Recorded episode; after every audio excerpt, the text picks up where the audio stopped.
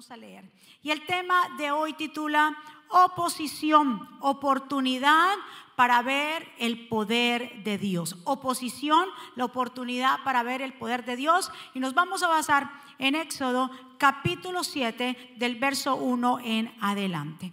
Cuando lo tengan me dicen un amén. Y así entonces vamos a proceder a leer. La palabra del Señor dice así. Jehová dijo a Moisés, mira, yo te he constituido Dios para Faraón y tu hermano Aarón será tu profeta. Tú dirás todas las cosas que yo te mande. Y Aarón, tu hermano, hablará a Faraón para que deje ir de su tierra a los hijos de Israel. Verso 3. Y yo endureceré el corazón de Faraón y multiplicaré en la tierra de Egipto mis señales y mis maravillas. Y Faraón no os oirá, mas yo pondré mi mano sobre Egipto y sacaré a mis ejércitos mi pueblo, los hijos de Israel de la tierra de Egipto, con grandes juicios. Y sabrán los egipcios que yo soy Jehová. Cuando extienda mi mano sobre Egipto y saque a los hijos de Israel de en medio de ellos. E hizo Moisés y Aarón como Jehová le mandó, así lo hicieron. Era Moisés de edad de 80 años y Aarón de edad de 83 cuando hablaron a Faraón. Vamos a orar. Amantísimo Padre Celestial, aquí estamos tus hijos en esta mañana. Bienvenido Espíritu Santo de Dios. Señor, te pedimos que tú nos mires con agrado, que nos mires con buenos ojos. Permítenos conocer tus caminos para que podamos comprender más a fondo tus caminos y podamos seguir gozándonos de tu favor. Recuerda que esta Grey Ministerio Jesucristo vive es tu pueblo. Que tu presencia siempre vaya con nosotros, pues es la que nos separa como un pueblo santo escogido por ti. Que cada corazón que está aquí y que también está allá sean buena tierra Señor, que cada semilla que va a ser plantada en cada corazón produzca en nosotros mucho fruto. Tú eres el maestro, tú eres el que nos enseña la verdad, la justicia. Queremos que nos mires con tu agrado.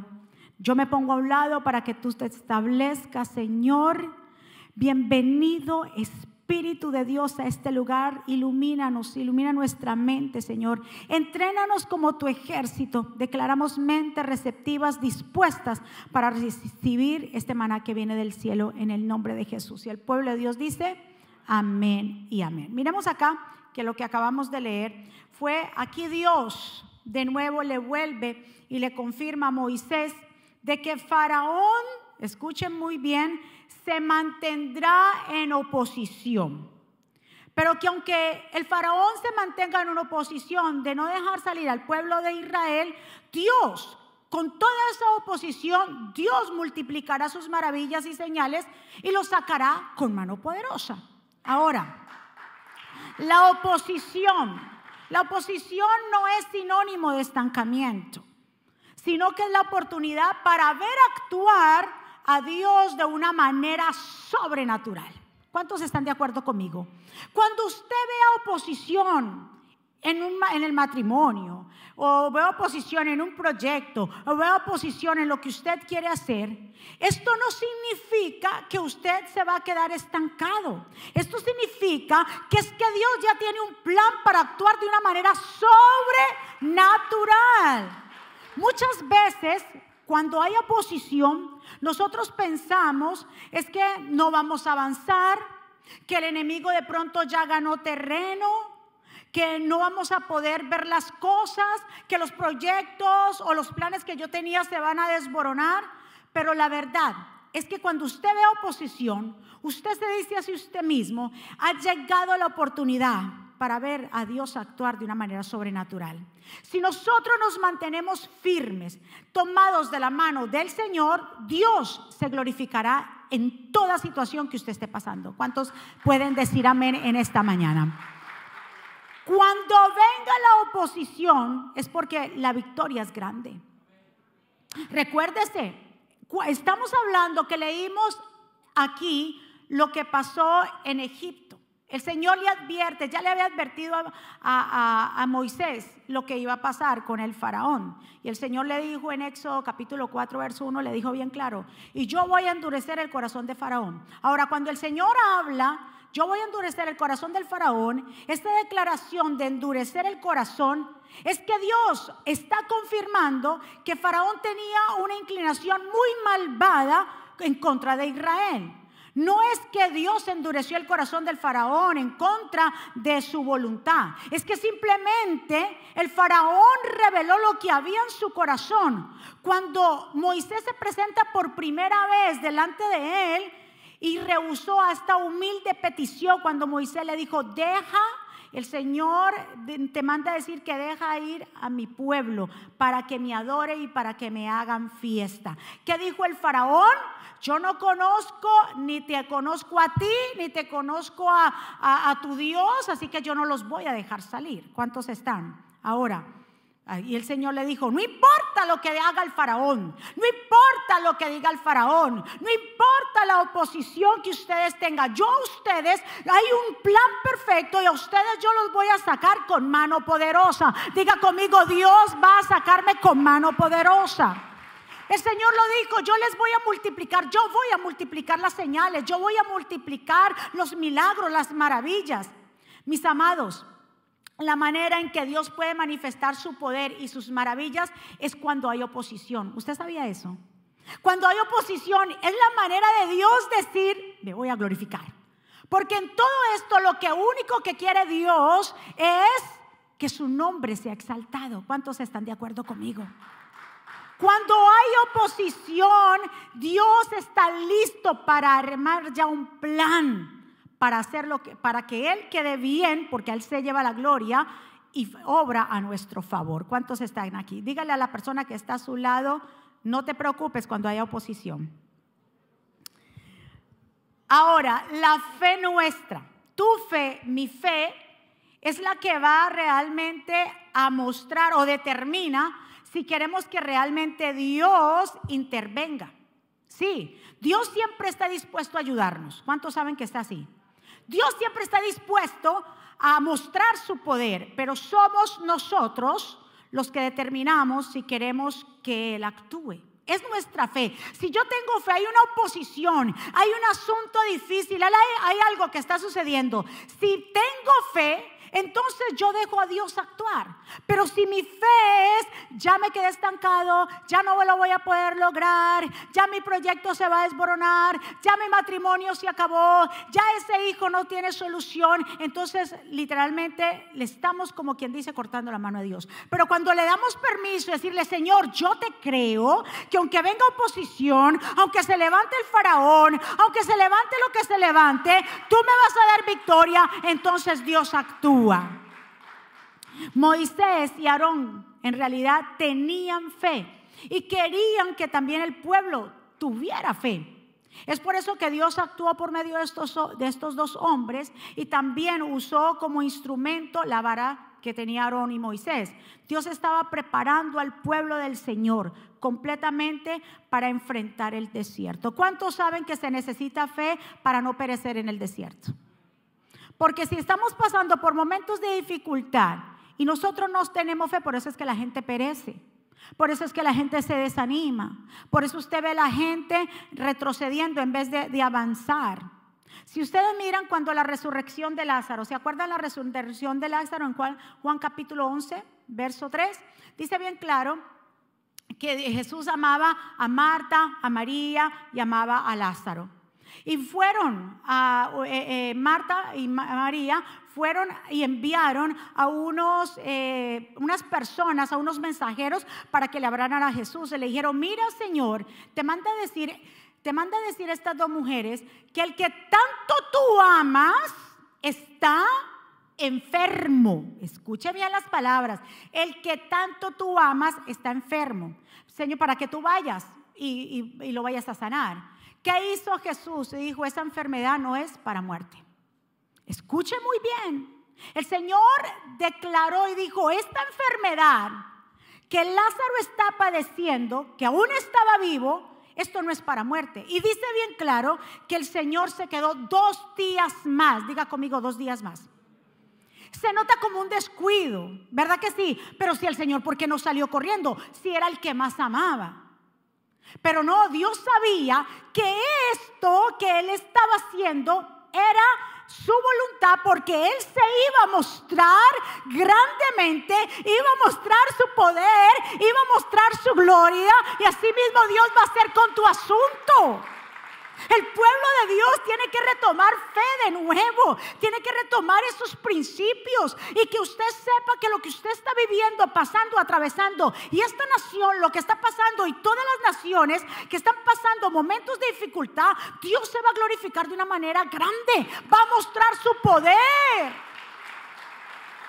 Es eso, porque las glorias se las lleva Él. Diga conmigo, Él se lleva la gloria. Eso lo hace Él para mostrar a las naciones, para demostrarte a ti, para demostrarle a tu familia, para demostrarle a todo el mundo que Él es el Dios de los imposibles. Vamos, darle un aplauso fuerte al Rey.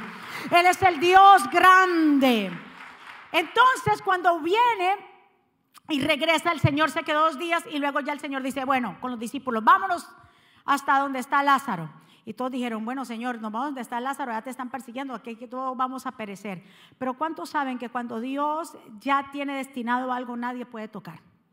Eh, ellos dijeron, bueno, allá están persiguiendo a Jesús, aquí vamos, el Señor, no importa, apareció porque había una necesidad. Cuando llegó Jesús al pueblo donde estaba eh, Marta, María, y cuando Marta escuchó que el maestro llegaba, lo primero que fue a es recibirlo. Pero no lo recibió, Señor, gracias por estar aquí. Le dijo, Señor, si hubieras estado aquí, mi hermano no se hubiera muerto.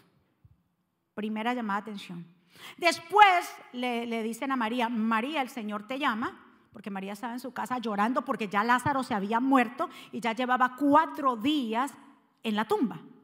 Y le dijeron, el maestro te busca, María. Y María sale eh, a encontrarse al maestro, dice que María cae en sus pies, se pone a llorar. Y también María le llama la atención a Jesús. Maestro, si tú hubieras estado aquí, mi hermano no se hubiera muerto.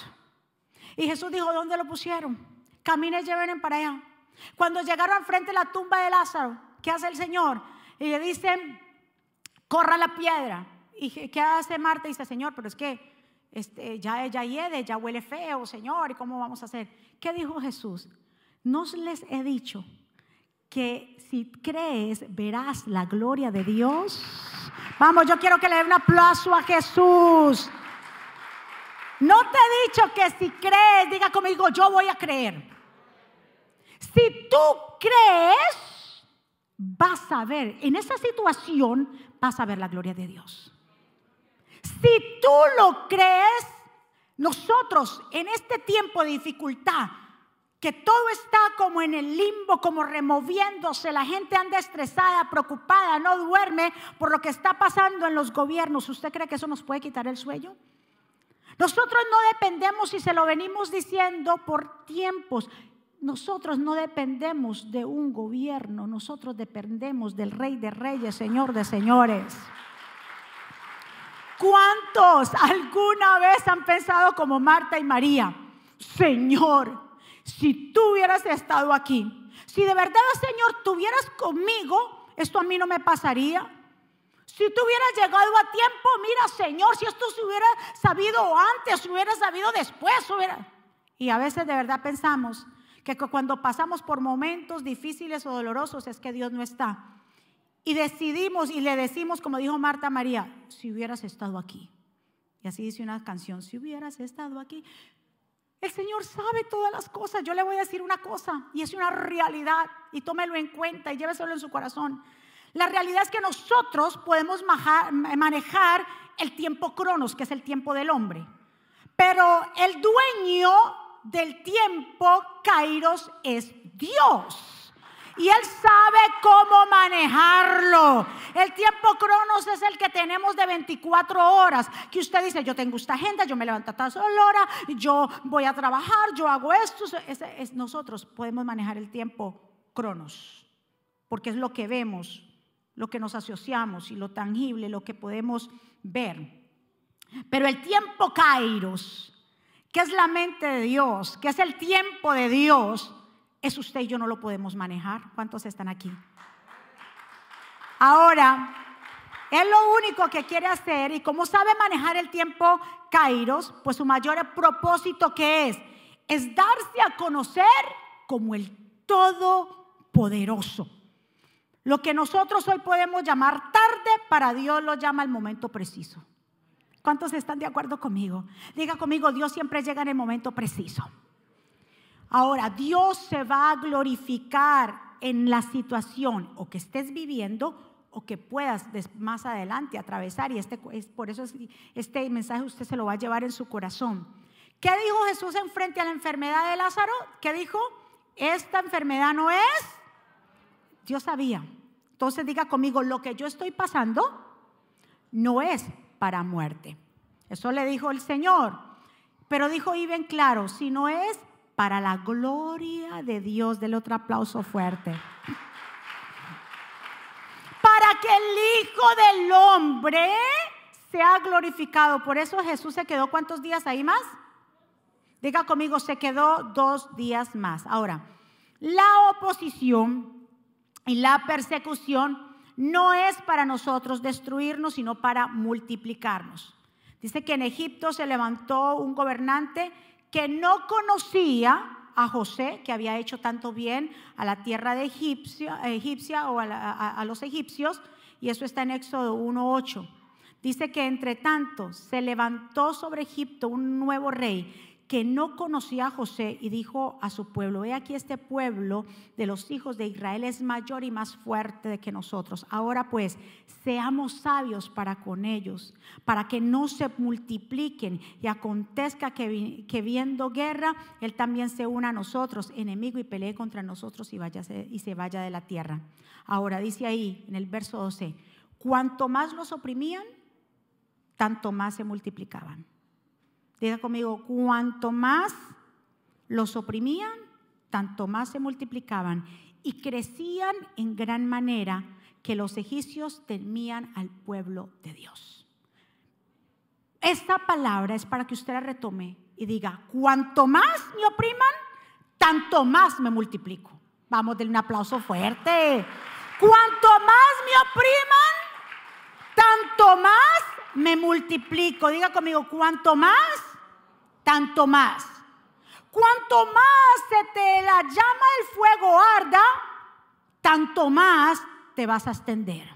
Cuanto más que el problema grande, tanto más vas a crecer. ¿Cuántos están de acuerdo conmigo? Cuando nosotros tenemos a Dios de parte de nosotros, cuanto más nos hagan, tanto más vamos a seguir avanzando. ¿Cuántos creen esta palabra en esta mañana? Es que usted tome fe. Cuanto más usted vea problemas en su casa, tanto más Dios se va a glorificar. ¿Con quién yo hablo en esta mañana? Yo no sé con quién yo hablo. Yo no sé si Jesucristo vive hasta aquí. ¿Con quién yo hablo en esta mañana? ¿Cuánto más? Sea difícil la situación, tanto más Dios va a hacer una obra grande con tu vida y tus hijos y tu familia. Vamos, dele, vamos a Él, a Él sea la gloria. Ay, aunque en las naciones se levante persecución, porque esto va a pasar y ya está pasando y lo vamos a ver más frecuente, y muchos se opongan a Dios, Jesús siempre estará pendiente para defendernos y mostrar su grandeza. A través de las escrituras Dios nos enseña que cada vez que se levantaba un opositor, Dios también levantaba un guerrero para, para mostrar su inmenso poder.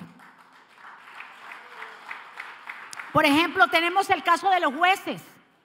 En el libro de los jueces nos muestra que habían 14 jueces, incluyendo también a Samuel. Dice que en el tiempo de los jueces, obviamente, eh, de Israel siempre se levantaba un opositor que quería quitarles todo lo que Israel poseía, lo que habían trabajado, los querían subyugar, querían apoderarse de todos sus bienes, los intimidaban. Obviamente entendemos que esto era debido a que el pueblo fácilmente caía en idolatría y se apartaban de Dios. Pero Dios muchas veces permite que se levanten opositores y persecución para que también la gente vuelva a Dios. ¿Cuántos están de acuerdo conmigo? A veces Dios tiene que apretarnos la tuerca para que volvamos de nuevo el rostro a Dios y para que comencemos a buscar de Él. Porque muchas veces la gente está muy cómoda y las aguas muchas veces se tienen totalmente que ser removidas para volver el corazón de nuevo a Dios. Pero sabe que, que Dios es tan bueno que siempre vemos su misericordia actuando a favor de nosotros. Porque hay siempre un remanente fiel. Diga conmigo, yo pertenezco al remanente fiel. Dios guarda siempre de un remanente fiel que le sigue creyendo. Por eso Dios levanta y usa a hombres sencillos para mostrar su poder. Como yo le dije, en los tiempos de los jueces se levantaban opositores fuertes. Por ejemplo, un ejemplo de, eh, rápido ahí, Sangar, que yo prediqué la otra vez de Sangar. ¿Quién se levantó como opositor? Los filisteos. ¿Y qué dice de Sangar? Que vino solamente con una guijada o una herramienta pequeña para arrear bueyes y ese mismo día mató a 600 hombres. Escúcheme muy bien para dónde yo lo llevo a usted en esta mañana. Yo le vengo a decir que aunque se levante la oposición, aunque leyes duras salgan, aunque haya persecución en emigración, aunque se levante la enfermedad, aunque se levante lo que se levante, yo vengo a decirte que Dios se va a glorificar que Dios va a mostrar, porque aquí es Dios quien va a mostrar su gloria, porque Él se lleva la gloria. Para que lo conozcan, es para que la gente, los pueblos, las naciones, las vidas, las familias conozcan quién es Dios. Que para lo que para los hombres es imposible, para Dios todo es posible. ¿Cuántos dicen amén? Entonces se levantó en la posición de los filisteos. Vamos a ver en el tiempo también de los jueces Débora. ¿Quién se levantó en el tiempo de Débora? Los cananeos, en jueces capítulo 4. ¿Quién era Débora? Era una mujer, una mujer jueza que también era profetisa, era juez de Israel y que hoy, así como conocemos mujeres jueces, pues ahí fue la primera mujer jueza. Ella se mantenía debajo de una palmera y juzgaba al pueblo de Israel. ¿Y sabe qué pasó? Que después de 20 años de opresión de los cananeos, bajo el rey Javín de Canaán, Débora convenció a Barak para atacar y ellos vencieron. Estamos hablando de otro opositor. Y puede decir, ¿y cómo una mujer? Pero es que no importa si sea una mujer o un hombre quien sea, Dios cuando ya tiene destinado un plan, Él lo cumple. Él lo hace. Lo único que Dios quiere es que nosotros le creamos. Porque si nosotros le creemos, le estamos dando campo abierto para que Él se glorifique porque Él se lleva la gloria. Vamos. ¿Qué pasó con Gedeón? Otro opositor. Estamos hablando que se levantaron los filisteos, que se levantaron los cananeos, ahora se levantan los madianitas. En jueces capítulo 6, verso 9. ¿Qué pasó con Gedeón? Gedeón cuando el Señor lo llama, Gedeón que estaba haciendo escondido escondido, mirando a ver cómo salvaba un poquito de lo que estaba tomando porque lo iban a matar. Y el Señor le dijo, ¿qué haces ahí, varón esforzado y valiente? Y cuando el Señor le hace el llamado para defender al pueblo de Israel, Él dice, pero ¿cómo yo puedo salvar a Israel? Mi familia es la más humilde de mi tribu y yo soy el último, yo soy el más pequeñito de la familia de mi padre. ¿Y qué le dijo Jehová? Yo estaré contigo y tú derrotarás al pueblo de Madián, Madián una sola vez. ¿Y qué hizo el Señor? Con solamente 300 hombres que tenía Gedeón, venció. O un ejército tan grande. Diga conmigo, entonces yo lo voy a poder lograr. Mi amado, lo vamos a poder lograr. Cuanto más opresión, usted se tiene que llevar esta palabra hoy. Cuanto más opresión, tanto más me multiplico. Es que el enemigo su estrategia es estancarte. Su estrategia es que tú eh, recibas migajas. Su estrategia es que vivas en depresión. Su estrategia es que mantengas eh, sin fe y sin esperanza. Que tu familia se divida. Que cada uno coja por su lado. Que no te hables con nadie. Él comienza a separar la gente. Pero cuando Dios está, Dios restaura, levanta, une, perdona, sana. ¿Cómo no servirle al Señor? Y el último juez, de ejemplo, porque son 14, pero el último juez, digámoslo así, Sansón. Jueces capítulo 13. ¿Con quién se tuvo que enfrentar? También con otro opositor, que eran los filisteos. Y Dios lo llamó a Sansón desde el vientre de su madre. Le dijo, este hombre será eh, llamado nazareo, tendrá que llevarse de lo, que son los nazareos, que no toman vino, no se recortan el pelo, no cogen ni comen cosa inmunda.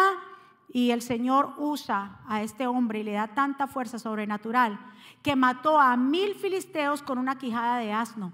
Y también a lo último de sus días destruyó el templo de los filisteos. ¿Cuántos están? Entonces, mi pregunta para ti en esta mañana, con todos los ejemplos que hemos tomado a través de la palabra, ¿será que Dios se va a glorificar en la situación que estás viviendo? ¿O en las próximas situaciones? ¿Sabe qué?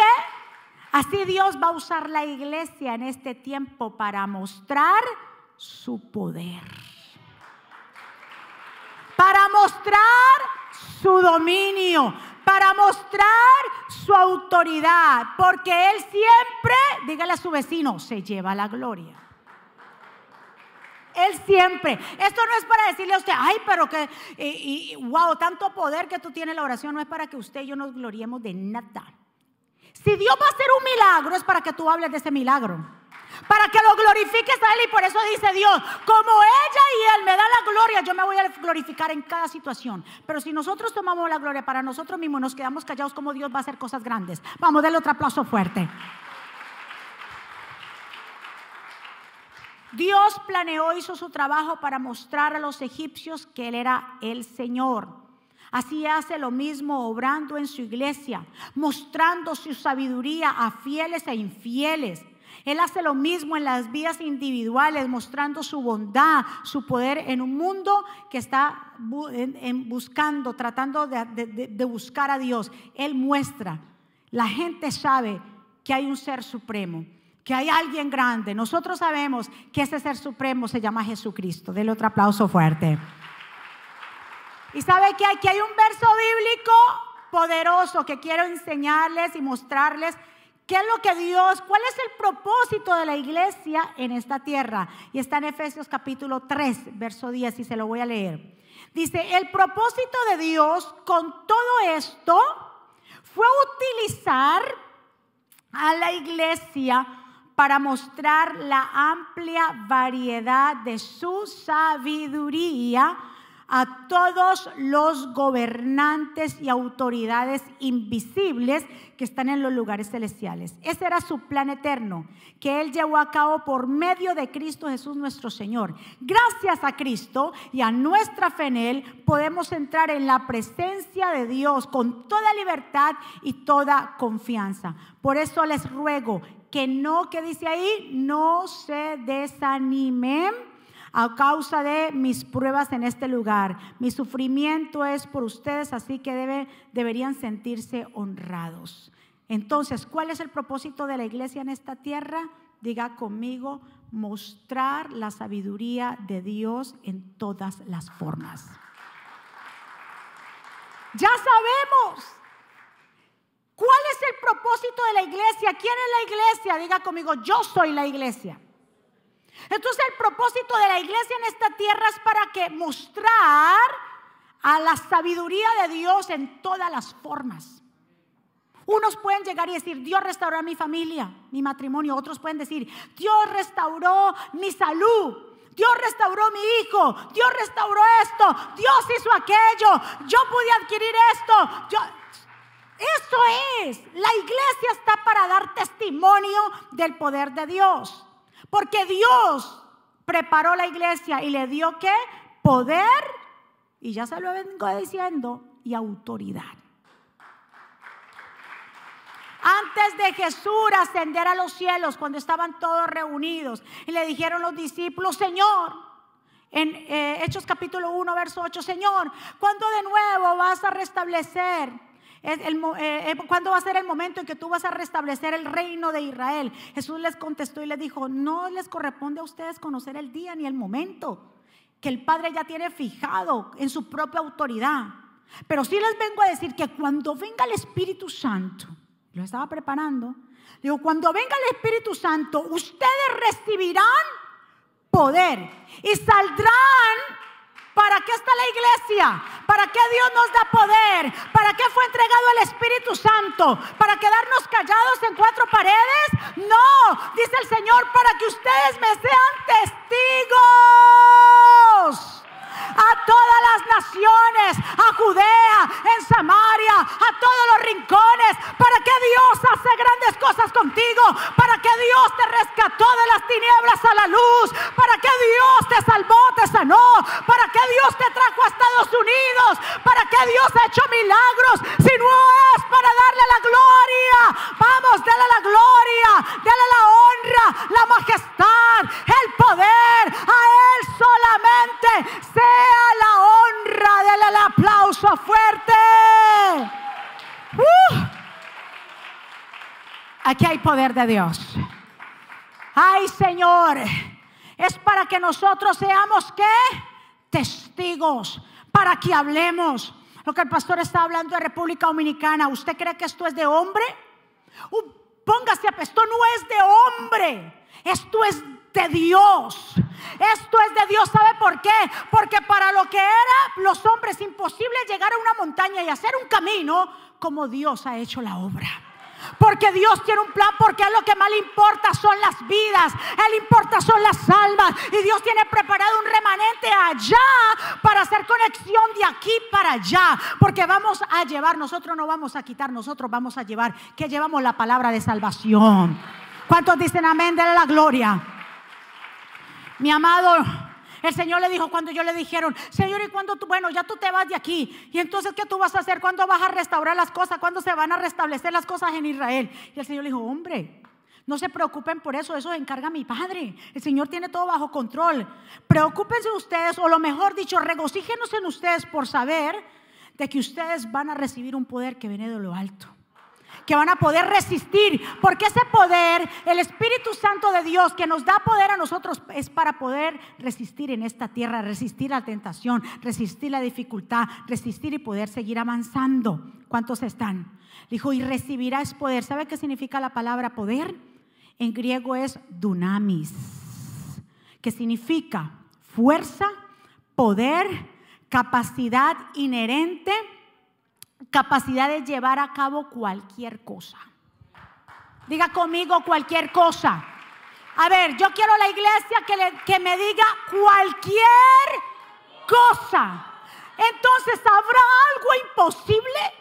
Come on, pueblo, no lo hay. No lo hay porque Él es experto en hacer maravillas. Porque su nombre quiere, quiere que su nombre sea escuchado, sea exaltado, que la gente le dé la gloria a Él. Por eso Él hace lo que Él hace, porque Él quiere que lo conozcan como un Dios grande y poderoso. Nos ha entregado autoridad. Cuando los, los 70 o los 72 vinieron a darle un reporte a Jesús, ay Señor, los demonios, mejor dicho, salen de la gente, los reprendemos. Y el Señor le dijo, sí está, eso está muy bien, es que yo a ustedes les he dado autoridad para hollar. Diga conmigo, me ha dado autoridad. Nos dio poder y dice, me ha dado autoridad. Les ha dado autoridad para hollar serpientes y escorpiones y sobre todo el poder del enemigo y no y no les hará daño. Diga conmigo, nada me podrá hacer daño. Ahora, entonces, cuando hay persecución, la palabra de Dios sabe qué se hace. Cuando hay oposición, hay persecución, la palabra de Dios comienza a qué? A extenderse. Comienza entonces, eh, pues claro, esa es la, la, idea. Cuando usted ve oposición, usted dice, algo Dios quiere hacer para que su nombre sea glorificado. Dios se está extendiendo, Dios va a hacer un milagro. Cuando en el tiempo de la iglesia primitiva. El primero que mataron fue Esteban, diácono, ¿verdad? Diácono de la iglesia y lo mataron y ahí estaban. Y dice bien claro que cuando comenzó la persecución, entonces se comenzaron a, esparcirse los cristianos por los demás lugares. Entonces la palabra comenzó a llegar a los lugares donde no conocían. ¿Cuántos están? Entonces, tome la persecución, tome la oposición como la oportunidad de Dios para mostrar su gloria. Ay, yo tengo que pasar por eso. Pues claro, porque tú eres el que va a dar testimonio. Qué fácil que todo fuera tan fácil. No, Yo no sé de usted, pero en esos momentos tan difíciles, que en ese momento uno no, no quiere pasar, y uno, pero es que cuando uno ve la mano de Dios, la alegría más grande, cuando Dios llega al tiempo que llega, dele otro aplauso fuerte. Dice bien claro, y también imagínese usted que cuando se levanta la persecución, la palabra se extiende, pero también personas se ganan. Imagínense ustedes que, ¿quién estaba allí cuando mataron a Esteban? Nada menos ni nada más que Saulo de Tarso. Y después de ahí él ya tenía cartas para ir a apresar a los cristianos. Saulo, en medio de esa persecución, lo dice en aquel mismo día, comenzó una gran persecución en contra de la iglesia de Jerusalén. Todos menos los apóstoles se dispersaron por las regiones de Judea, Samaria. Algunos hombres piadosos entraron, eh, eh, enterraron a Esteban y, lloraron mucho por él. Mientras tanto, Pablo o Saulo perseguía la iglesia y entraba de casa en casa para sacar y arrastrar a hombres y mujeres y mandarlos a la cárcel. En medio de esa persecución entonces también se ganó esa alma que Dios tenía reservado, como fue el apóstol Pablo, el apóstol que escribió más cartas en el Nuevo Testamento, en medio de ese dolor, de ese caos, de esa oposición, de esa persecución, se levantó un hombre como Saulo que se convirtió en Pablo y fue el hombre que llevó la palabra a todas las naciones gentiles. Diga conmigo, es que cuando hay oposición, la victoria es grande. En medio de esa oposición vemos a, un Sablo que se convierte en qué? En Pablo. Ahora, dice también la palabra del Señor que Nehemías decide reconstruir los muros de Jerusalén, cuando en el tiempo, ¿se acuerda? Jerusalén estaba desolada, Jerusalén, sus muros estaban caídos por tantos años con, lo, con la invasión babilónica, pero dice bien claro, que cuando Dios puso en el corazón de Nehemías volver a restaurar los muros de Jerusalén. Y Dios puso en su corazón ese ardor por de nuevo ir, de nuevo a levantar eso que estaba destruido por tantos años, que viendo a sus hermanos que estaban mal en Jerusalén, dice que Dios puso en su corazón, él ayunó, oró y se fue, pidió cartas al rey. Mire, es que cuando son las cosas del Señor, el Señor comienza a abrir caminos, es como conexiones que Dios comienza a hacer. Usted tiene que entender, que cuando comienzan esas conexiones, Dios está orando ahora. ¿Quiere decir que si más adelante te encuentras con oposición, entonces vas a dejarlo todo? No, al contrario. Si ya cuando tú empezaste, Dios comenzó a poner cosas claves, sigue avanzando, sigue avanzando. Porque quiere decir que cuando se levante la oposición, esto es para Dios glorificarse. ¿Cuántos dicen amén? Dice que cuando llegaron allá, a Nehemías con su gente, con todas las cartas, todos los instrumentos, la madera para restaurar los muros, las puertas. Dice que cuando lo oyó sus enemigos, Zambalá, Tobías y el árabe, la monita y toda esa gente que se levantó, enemigos de ellos, dice que entonces cuando se hubo esa oposición, dice, les disgustó mucho en dos 2.10 les disgustó mucho que alguien hubiera venido a procurar el bienestar de los israelitas. Diga conmigo, cuando alguien escucha. Cuando ellos escucharon, toda esta gente, Zambalá, Tobías y todo eh, eh, toda esta gente enemiga, escucharon que iba a haber una construcción para edificación del pueblo judío, dice que se enojaron de gran manera. Ellos comenzaron a buscar, a, observar que venía oposición. También dice en Enemías 2.19, pero cuando, la segunda vez, es que mire, yo le voy a decir una cosa. El enemigo se basa en lo que escucha, porque él no sabe nuestro futuro. ¿Cuántos saben? Entonces, mire, la primera vez dice, y ellos escucharon, la segunda vez, Dice, pero cuando se enteraron y escucharon Zambalá, el Oronita, Tobías, oficial, el Amonita y Gesén, el árabe, se burlaron de nosotros, lo dice en primera persona. Nos despreciaron y dijeron, ¿qué es esto que esta gente está haciendo? ¿Se están rebelando eh, en contra del rey? Y entonces dice aquí, yo le respondí, el Dios de los cielos nos dará éxito. Por tanto, nosotros, sus siervos, nos levantaremos y edificaremos, pero ustedes no tienen parte ni derecho ni memoria en Jerusalén. Dele otro aplauso fuerte. Cuando el enemigo sabe y escucha que Dios tiene unos planes contigo, Él siempre se va a levantar. Pero mi pregunta para ti, aunque Él se levante, ¿quiere decir entonces que eso es fracaso? Diga conmigo, no, es para Dios glorificarse. Dele otro aplauso fuerte. Es para Dios mostrar que su gracia, su gloria, su poder. Miremos la tercera oposición que tuvo Nehemías. El común denominador cuando se enteraron se fue cuando oyeron ellos. Recuérdese que el enemigo se basa. Por eso usted tiene que saber a quién le cuenta las cosas. ¿Qué va a contar? Porque a veces nos adelantamos y entonces lo que escuchan, entonces por eso a veces nos buscamos que vengan otras cosas. Pero si usted es un hombre y una mujer sabia, sepa a quién contar y qué contar. Si tienes unos planes, estamos hablando de los planes, sepa con quién y qué contar.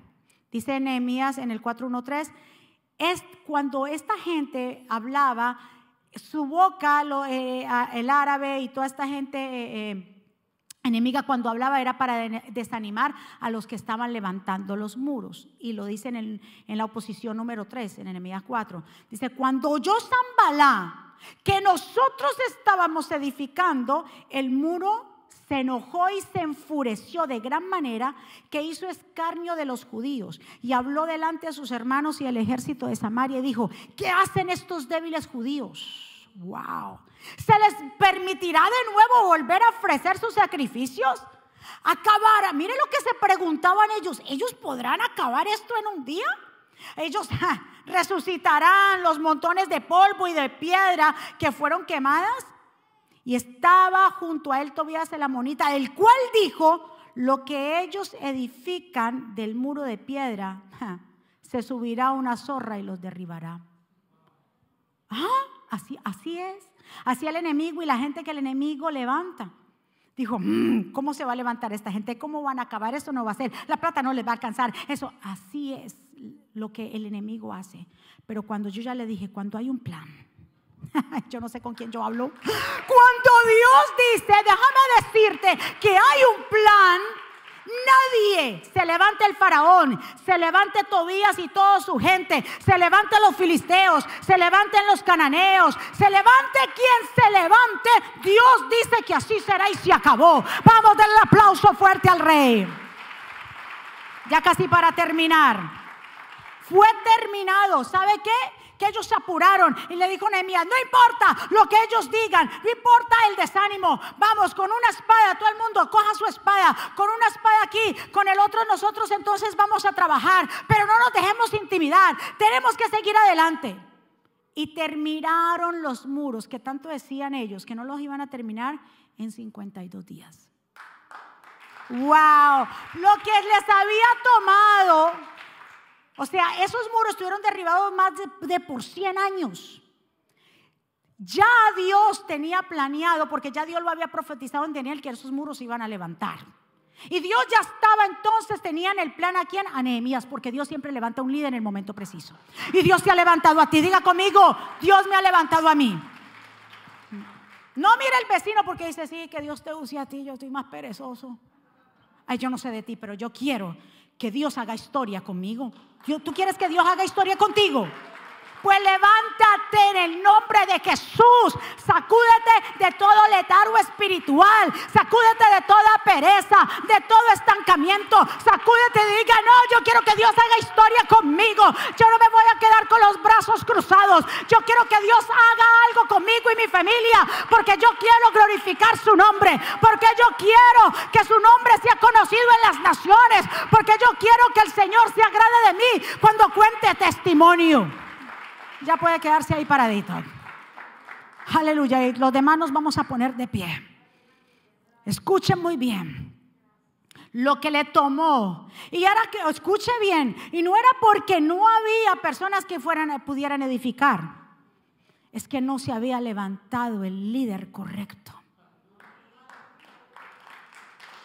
La gente pasaba por los muros. Ay, qué pesar. Ajá, se lamentaban. Ay, mira los muros de Jerusalén. Ay, mira. Ay, mira, ve, como decimos los caleños. Ay, mira.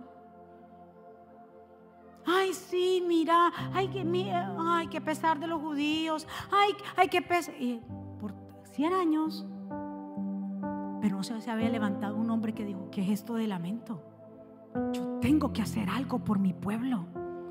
Yo tengo que hacer algo por mi gente. Yo tengo que hacer algo para glorificar a Dios. Esos muros tienen que ser levantados.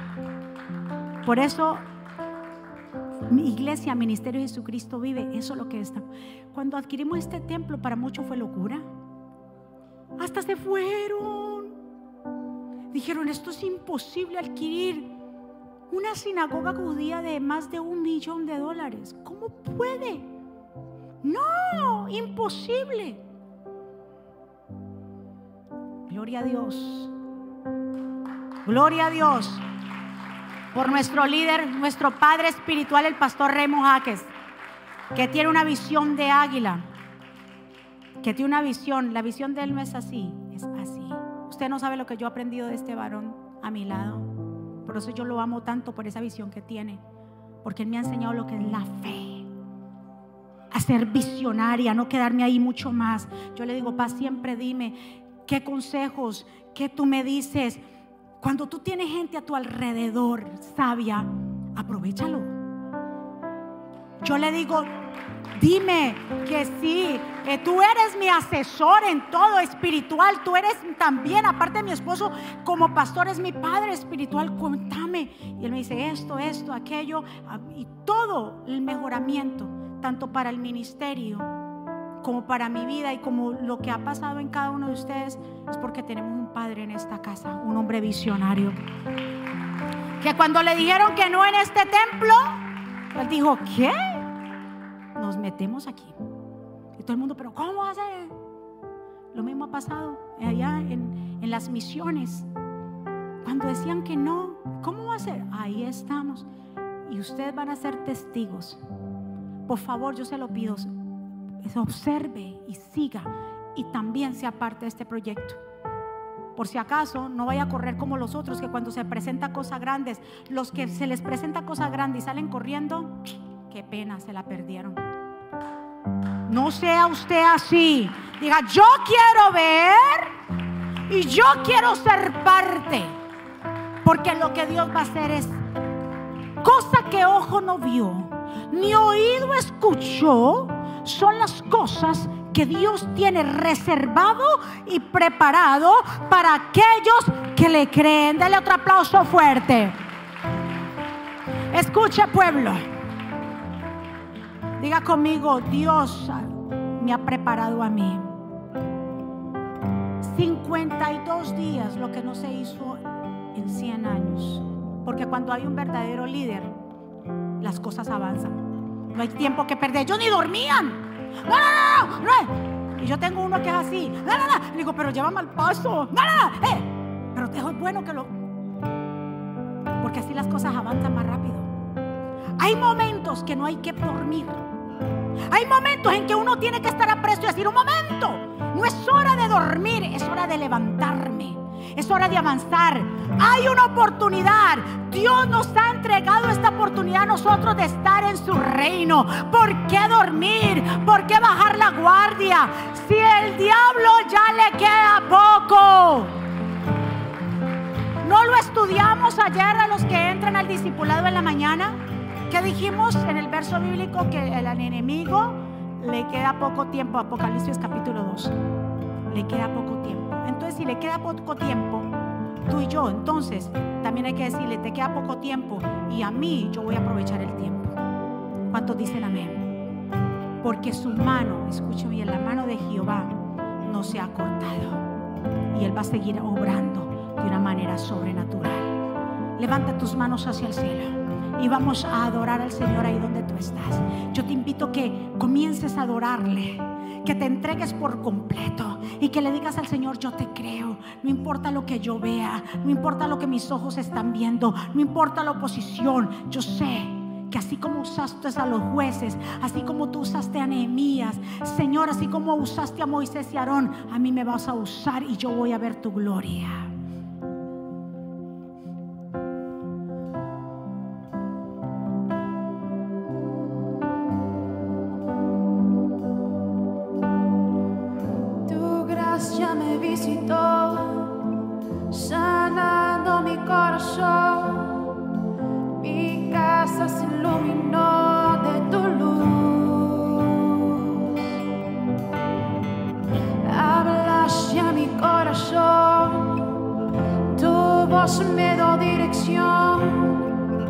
Camina, no paro, ver tu luz. En la tempestad estaré seguro. Tú me sostendrás con tu brazo fuerte. Tú mi buen pastor y harás mis pasos.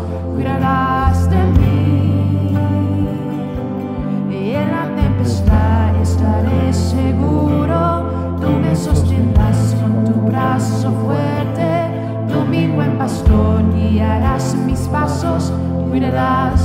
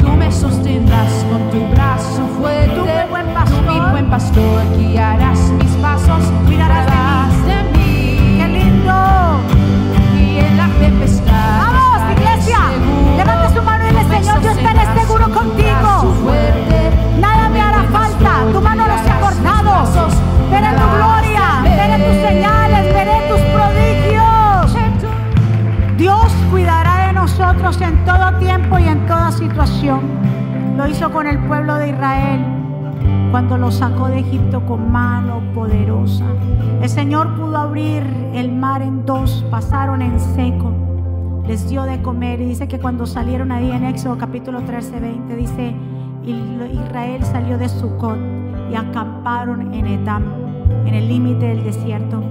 Y el Señor iba delante de ellos. ¿Cómo iba el Señor? Diga conmigo, delante de ellos. Y los guiaba durante el día mediante una columna, ¿verdad que sí? De día. Y les daba luz mediante una columna en la noche. Esto les permitía viajar de día y de noche. Dice que el Señor nunca, diga conmigo, nunca. Mire esto. Dice el Señor nunca quitó de su lugar delante de ellos la columna de nube ni la columna de fuego. Así Dios nunca, su misericordia, nunca va a quitar. Cuando hay un pueblo, cuando hay vidas que le adoran, cuando hay vidas que se han apartado para Él, cuando hay vidas que le creen, nunca su misericordia, nunca su amor,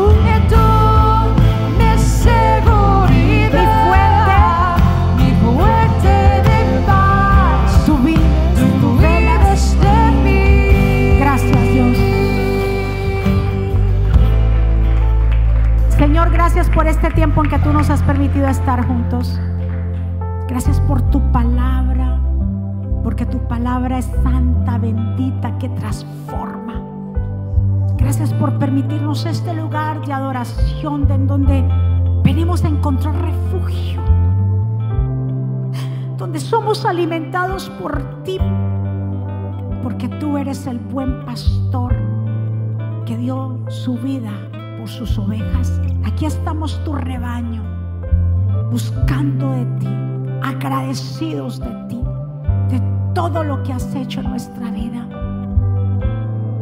Sellamos esta palabra en cada corazón y que esta palabra produzca en cada uno de nosotros mucho fruto.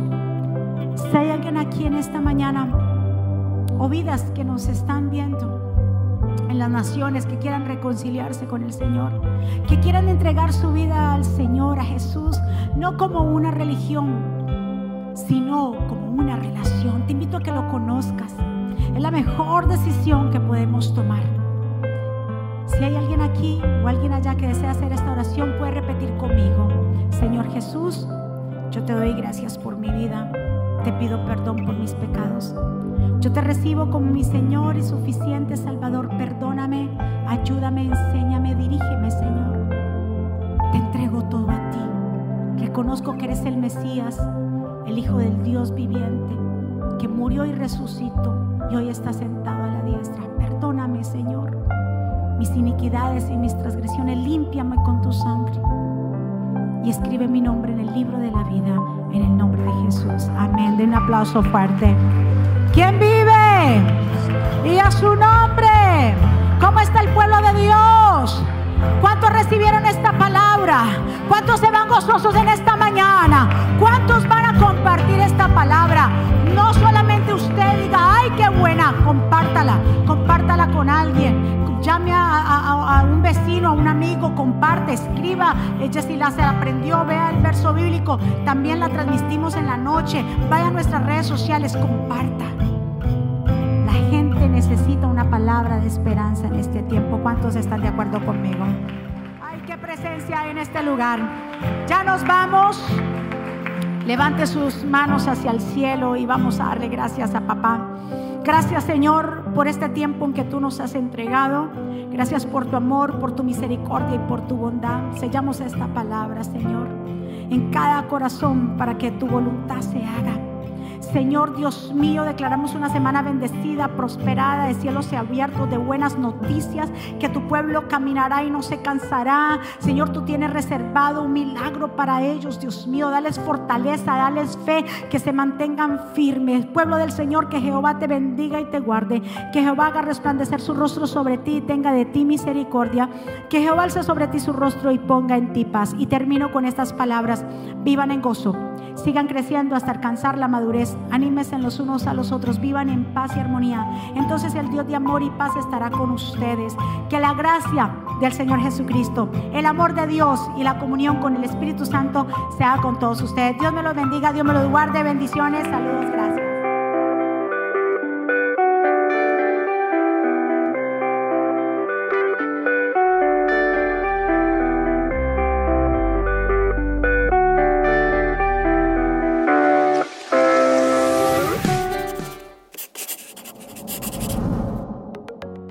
¿Quieres estar al día con todos los eventos de la pastora Mónica Jaques y Ministerio Jesucristo Vive?